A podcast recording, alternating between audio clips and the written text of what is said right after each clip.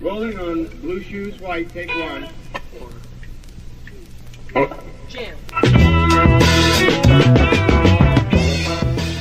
A finales de los años 60, la sociedad norteamericana se sorprende por el resurgir del cristianismo en una generación de la juventud que se había apartado de todos los valores tradicionales. El final de esa década de los 60 no podía ser eh, peor para el cristianismo evangélico. No tenía nada muy atractivo para la revolucionaria escena contracultural que había surgido en la costa oeste de Estados Unidos. Los valores de la familia habían entrado en crisis, el divorcio estaba generalizado y las actitudes ante el matrimonio y el sexo no podían ser más diferentes. Toda una cultura juvenil se había creado en los años 50 que se expresaba con su propia música, moda, costumbres, todo alejado de la iglesia, como los pioneros del rock and roll eh, que busca la generación del baby boom, una vida fuera de lo que era hasta ahora lo convencional.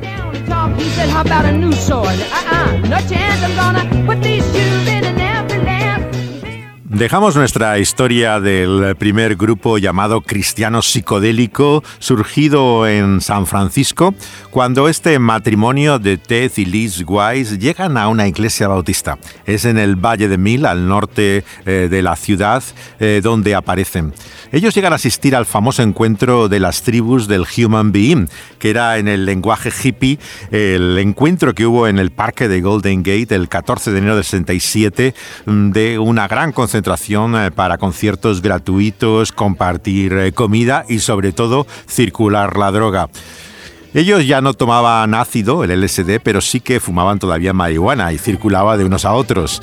Eh, uno de los dos matrimonios que la acompañaba, Dope, también estaba allí y recuerda que escuchando a Grateful Death, el grupo que oímos de fondo en el programa pasado, esperaba que Cristo volviera en cualquier momento. Así de confuso tenían todavía los conceptos.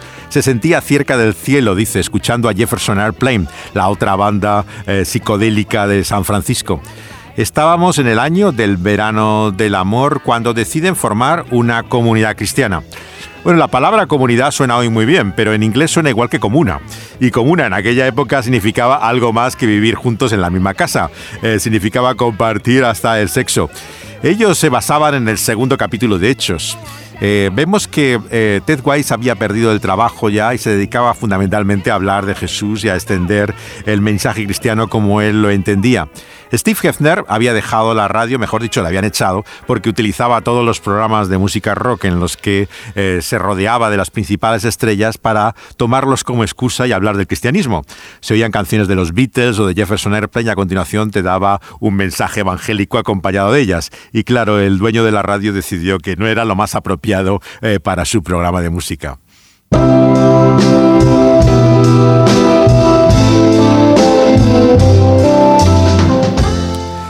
Esta música era todo el himno del verano del amor, hecho por Procul Harum. Esta es su versión instrumental del tema más conocido. Aquel verano fue singular en San Francisco. Primero eran vacaciones, claro, para los estudiantes de todo el país que decidieron que no había mejor destino eh, que irse a la ciudad de San Francisco. Aquel verano las mujeres estaban ayudando en la escuela bíblica de vacaciones de estos tres matrimonios que se habían convertido en la iglesia bautista, mientras que Ted Wise le proponía a su pastor McDonald abrir una misión en pleno verano del amor en Hyde Ashbury, el centro que estaba lleno de multitudes de jóvenes de todo el país. El grupo artístico anarquista que se llamaban los Diggers había estado distribuyendo comida y dando alojamiento a muchos de los 75.000 jóvenes que se calcula que fueron ese verano a San Francisco. Pero tenían un problema, claro. Las autoridades sanitarias estaban cerrando los centros, había muchos problemas de mantenimiento y subsistencia. Wise pensó que era el momento ideal para poder llegar a aquellos primeros hippies y le pidió ayuda al pastor McDonald. Los diáconos no estaban muy por la labor en esa iglesia bautista de orientación reformada y le dejaron hablar a él en una reunión entre semana a la congregación. Les mostró ejemplares guays de las publicaciones de la prensa underground que había entonces.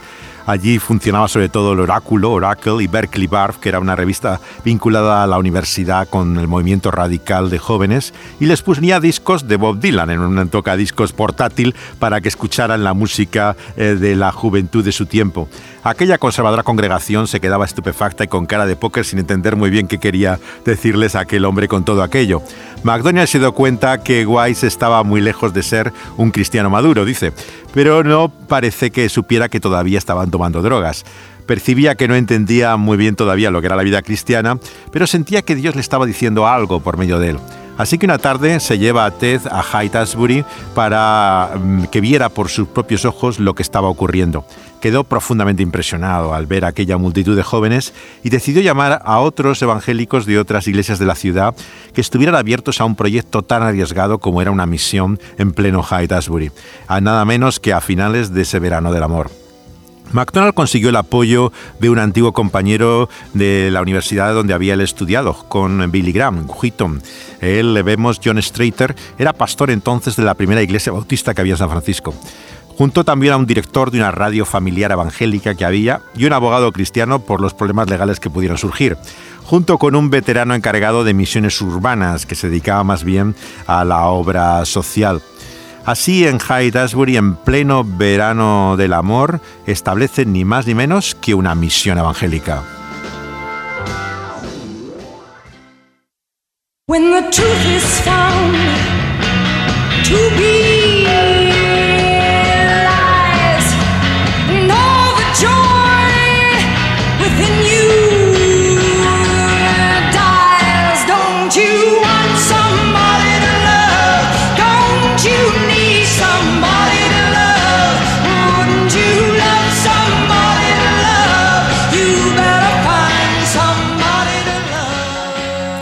Y este es otro de los himnos del verano del amor. Eh, ¿No necesitas a alguien a quien amar? Preguntaba Grace Slick, eh, la increíble banda también de San Francisco en aquel entonces, de Jefferson Airplane, comandada por esta voz de, de esta chica impresionante.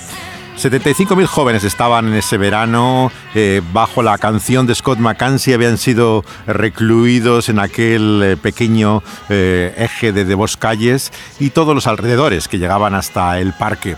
Era la época de los flores en el pelo y también surgen una especie de centros donde ah, rondaban y donde el, sexo también eh, se practicaba, que llamaban Love In, una expresión inglesa eh, que mostraba también eh, aquellos lugares que eran casas victorianas, ¿no? que habían sido ocupadas progresivamente por toda esta juventud.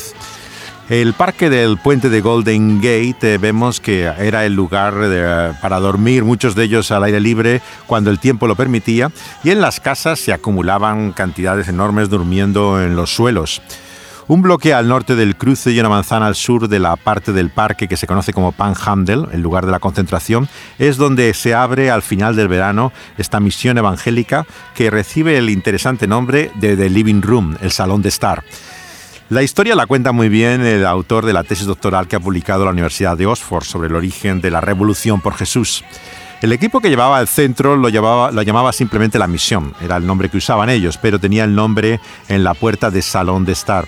Eran los cuatro matrimonios que, eh, estaban en, al norte de San Francisco en la iglesia bautista y entraron de esa forma en contacto con el pastor John MacDonald, eh, con este grupo de apoyo que venía de la, de la ciudad, que como hemos dicho incluía a otro pastor, un abogado y un trabajador eh, social. Era un local alquilado que no se podía utilizar como vivienda. Estaba al lado del centro armenio que había en la calle Page. Tenía en el escaparate dos pinturas de Ted Wise, que también se dedicaba de vez en cuando a las artes plásticas y que fue el primero con llegar con su esposa a la iglesia de este ambiente. Un texto representaba como un meandro con el texto de Mateo 11:30, mi yugo es fácil, ligera mi carga, y la otra una imagen más psicodélica con las palabras del perdón de Jesús en la cruz. Lo que había dentro, si entráramos, era una mesa grande con 30 sillas de todo tipo, cada una de un origen diferente, eh, que eran para tomar café, donuts, que es la forma que tienen muchos de, desayunar, merendar y hacer cualquier comida en Estados Unidos, y una taza de sopa caliente, porque había llegado también el, frío invierno, que sí que se vive con dureza en San Francisco. En torno a ella no había más que una un sofá de mimbre blanco que habían encontrado, una cocina con platos y una vieja nevera, además de un baño del que no paraba de entrar y salir gente todo el tiempo que iba solamente para usar el servicio. Durante dos años el sitio atrajo a jóvenes que buscaban descanso, comida, conversación. Muchos habían llegado al Festival de Música Pop Internacional que hubo en Monterrey. Monterrey está al otro lado del puente, sobre la bahía, y llegaron para tres días de junio que se hizo el festival. Se quedaron luego en la ciudad, dormían en el parque o en los suelos de las casas donde vivían muchos y de ahí surgen todos estos grupos, Jefferson Starship escuchábamos antes, y el que oímos ahora es otro grupo famoso por sus guitarras, Quicksilver Messenger Service, eh, que también como Grateful Dead tenían una gran cantidad de música instrumental que servía de fondo también a estas concentraciones. El nombre de hippies que se empieza a utilizar entonces, en ese momento, eh, ellos eh, preferían, sin embargo, un nombre que muchos todavía reivindican para ellos, que es hipsters. ¿no? Eh, el término viene de la generación beat de los años 50 y se traslada en los años 60, como dijimos, de Nueva York a esos alquileres baratos que había en North Beach, el barrio de San Francisco. Eh, el nombre eh, que utilizaban ellos más bien era, por lo tanto, el de hipster. La expresión verano del amor viene curiosamente del jefe de la policía de San Francisco, eh, que cuando empezaron a, ver temores de lo que iba a ocurrir, él dijo, si no les, no les interesa más que el amor, y él mismo le dio esa expresión. Hasta el año 67, claro, no se veía como muy peligroso todo este movimiento, se consideraba algo inofensivo. El sueño hippie, sin embargo, no eran solo sonrisas, haciendo el gesto de la paz, ¿no? Con cara de colgado.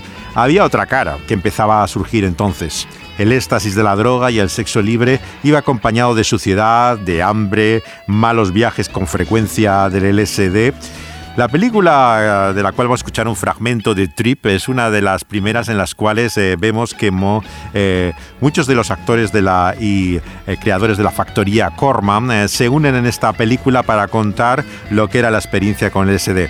Tiene lo singular de que está hecho el propio año 1967 en esta escena vemos lo que es la introducción del personaje por Bruce Dern en un viaje con el LSD.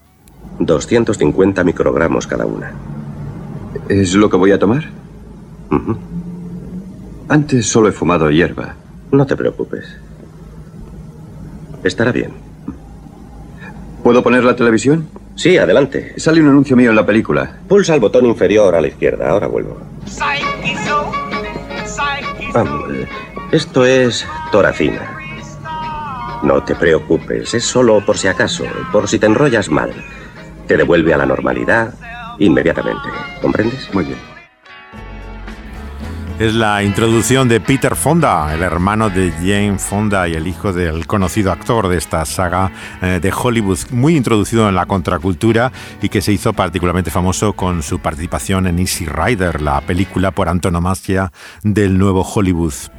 Eh, como ven, había mucho de experimentación química, ¿no? O sea, es una época en que eh, realmente ellos mismos eh, participan en la, en, la, la, elección de la dosis y funciona de una forma muy distinta como loco va a ocurrir pero es un periodo en el cual empieza a haber cada vez peor ambiente. Hay robos, obviamente, para poder alcanzar y conseguir las drogas, violaciones y enfermedades venéreas en torno al sexo libre. Y hay figuras oscuras. Charles Manson acaba de salir de la cárcel por un robo de un coche y llega a San Francisco ese mismo año, 67.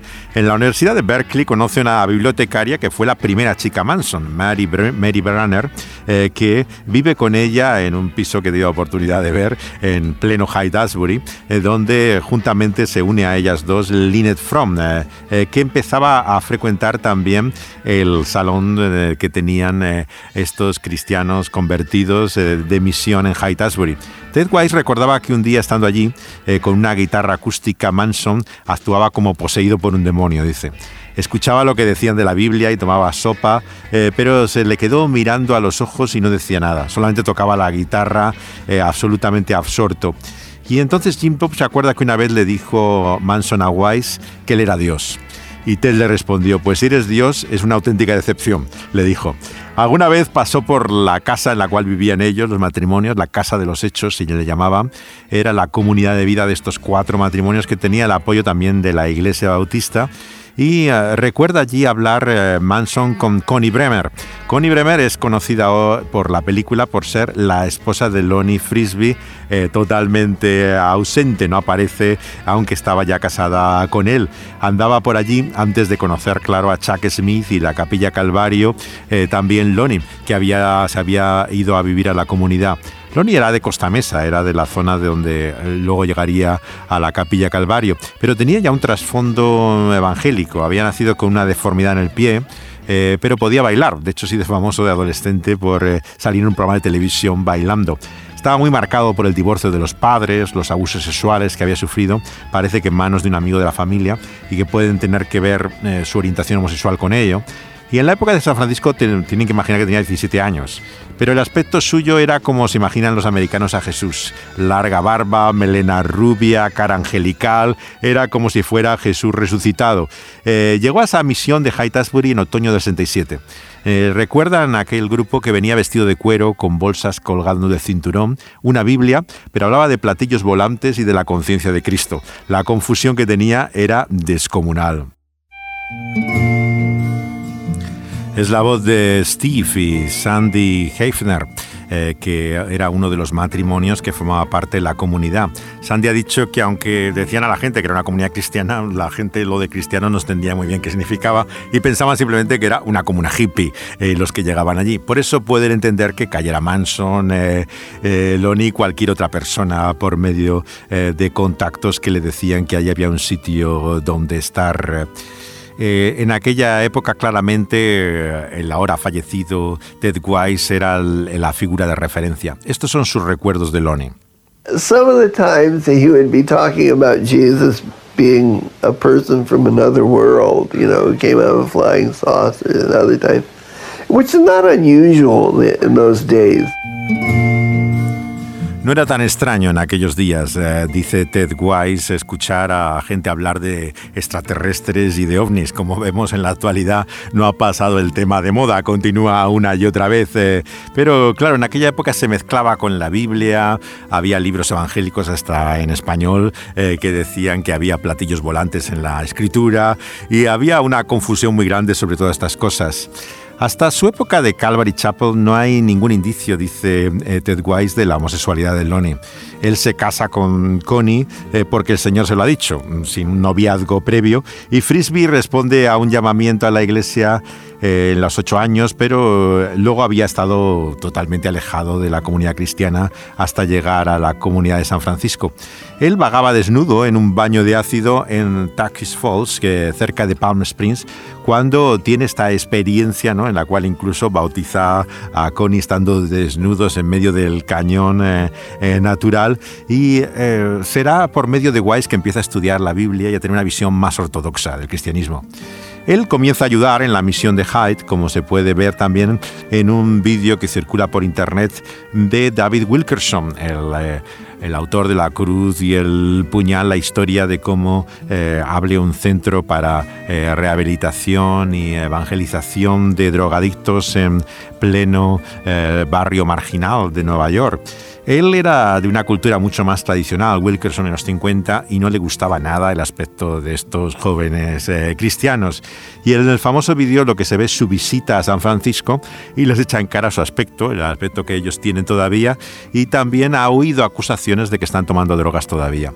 Y entonces entra en una discusión sobre eh, si tendrían que estar diciendo que la gente no toma drogas o simplemente hablar del Evangelio, que es lo que ellos defienden.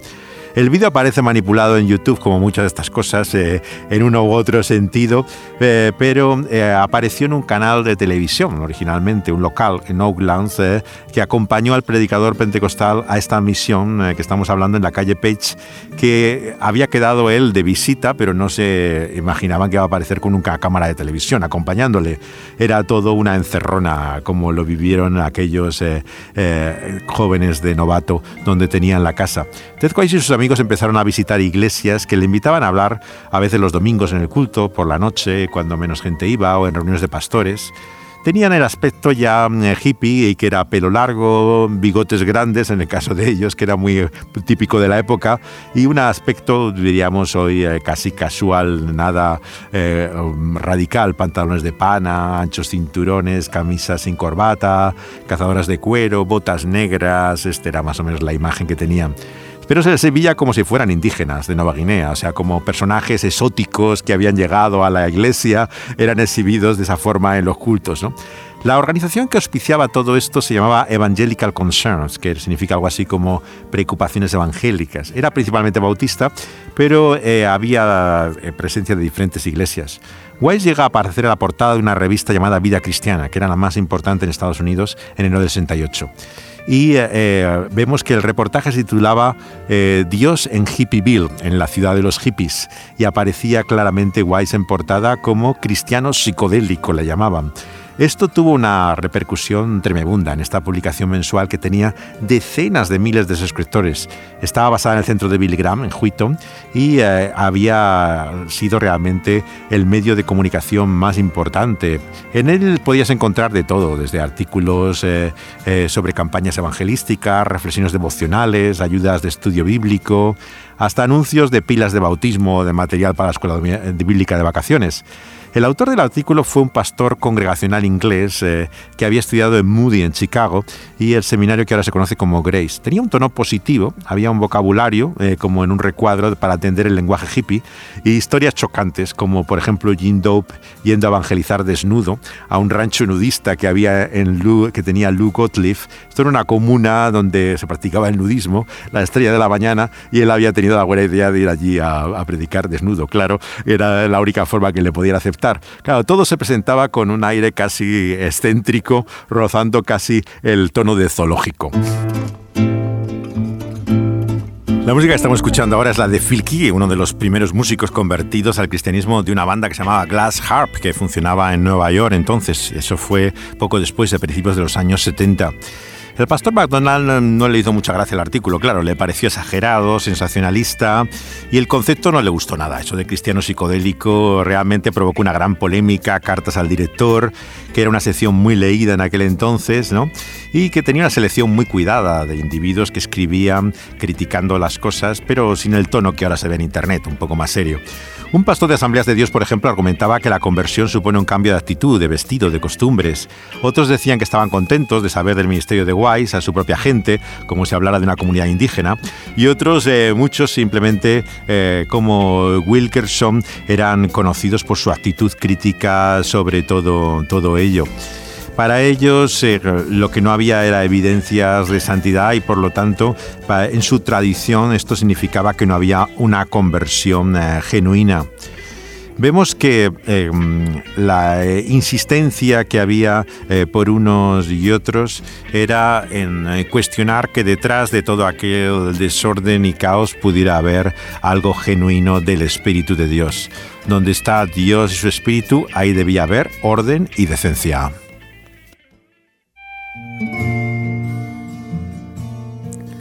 No es fácil valorar un movimiento espiritual. Desde los grandes avivamientos de los siglos XVI y XVIII, la obra de Dios ha sido acompañada a veces de manifestaciones extrañas, incluso falsas, que imitan las señales del Espíritu, pero que no responden a la verdad de Él en Cristo Jesús. Juan dice en su primera epístola, capítulo 4, que debemos probar los espíritus. Jonathan Edwards, el gran predicador y teólogo del elevamiento eh, del siglo XVIII, decía que debíamos distinguir entre las señales que no son necesariamente marcas del Espíritu de Dios, que se dan en la vida, en el cuerpo, emociones, revelaciones personales, respecto a las evidencias que dice él que permanecen. Estas son el amor a la persona y a la obra de Cristo, en primer lugar, en segundo lugar, el deseo de acabar con el pecado, de romper los lazos que te atan en el mundo. Y tercero, el deseo de profundizar, de disfrutar de la palabra de Dios. Junto a, en cuarto lugar, una clara afirmación de la verdad de Dios en la Biblia, así como un amor creciente por Dios y los hombres. Estas señales de la obra del Espíritu y de sus manifestaciones llevaron a estudiosos de los ayudamientos como era Richard Lovelace en el seminario de Gordon Conwell a decir que el movimiento de la gente de Jesús, de la revolución eh, que estamos viendo, era verdaderamente y genuinamente un movimiento del Espíritu en el que se ve esa confusión que Edwards decía, pero al mismo tiempo las marcas evidentes también de una atracción a Cristo, a su palabra y un deseo también de vivir y hacer su voluntad. Larry Norman se había criado en la bahía de San Francisco en una familia evangélica. Se alejó también de ese medio y formó el grupo People con algunos de sus compañeros de adolescencia, pero mantenía esa fe cristiana. Estando en un concierto en el parque en el que Janis Joplin eh, actuaba, observó la escena que vemos su letra en la canción ¿Por qué no miras a Jesús? Dice así, sorbiendo whisky de una taza o vaso de papel, echas tus penas hasta no poder levantarte. Mírate cómo eh, te has hecho a ti misma. ¿Por qué no dejas a un lado la botella con tus dedos amarillos de los cigarrillos, tus manos temblando y el cuerpo sudando? ¿Por qué no miras a Jesús? Él tiene la respuesta. Sipping whiskey from a paper cup. You drown your sorrows till you can't stand up. Take a look at what you've done to yourself. Why don't you put the bottle back on the shelf? Yellow fingers from your cigarettes. Your hands are shaking while your body sweats. Why don't you look into Jesus? He got the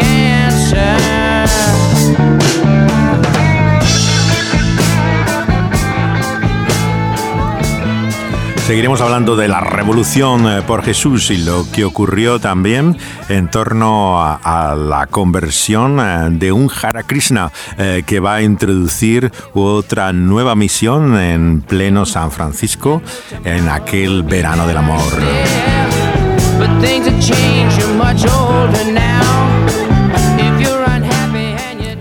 Dani Panduro ha estado aquí al control del sonido, uniendo músicas, eh, voces y eh, fondos eh, tanto de canciones como de las bandas de la época. Y José de Segovia comentándoles la historia de esa revolución por Jesús.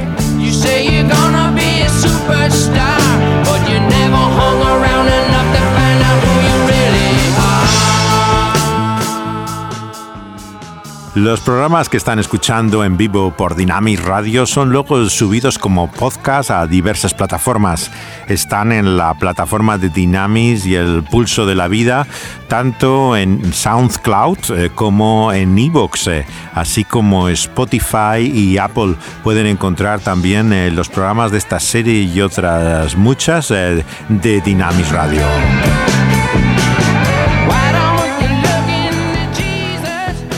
Seguiremos hablando del Evangelio en el verano del amor de los hippies del año 1967.